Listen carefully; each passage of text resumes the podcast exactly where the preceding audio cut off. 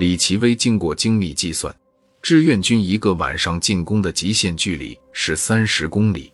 联合国军充分利用机械化优势，在晚上后撤三十公里，等到天亮再次反扑，志愿军追不上也打不着。循环往复一个礼拜之后，志愿军的后勤再也无力招架。此刻正好是我军弹尽粮绝的危难时刻，联合国军迅速调集全部力量，以雷霆手段反击。这也导致第四次战役打的惨烈程度超出所有人的想象。由于美军一直在沿着狭长半岛撤退，这就让中国军队开始面对越来越多的棘手问题。最致命的问题莫过于不断拉长的补给线。在难民大规模逃亡所造成的广大无人区里，就地取得补给品变得不再现实。志愿军部队实际上已经处于半饥饿状态。然而，在继续南下的过程中，口粮和军火的补给将更加困难。相对于规模庞大的部队数量，志愿军拥有的机动车辆实在是太少了，而且就是这些有限的车辆，也很容易成为美国飞机的轰炸目标。一位志愿军老兵回忆道：“嗡嗡，飞机来了。”飞机来了就吹号，然后要防空，我们都要根据情况隐蔽。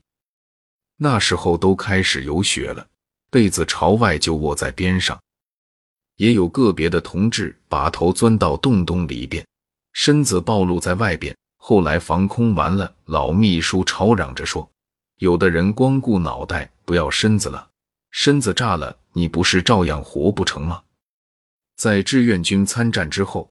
联合国的空军和海军航空兵的各种类型飞机，已经由战争开始时的五百五十三架增加到一千一百余架。其中，对于轰炸和破坏中朝联军后方的飞机，约占百分之五十以上，主要用于攻击部队的集结地域、补给基地、公路、铁路、桥梁、交通枢纽和运输车辆。这给志愿军的后勤补给线造成了极大的伤害。运输线很重要，物资都要通过这个大通道源源不断的往上运。武器、吃的、穿的，这个运输线就像是一个人的大血管一样，必须流通。一断掉了以后就不行了。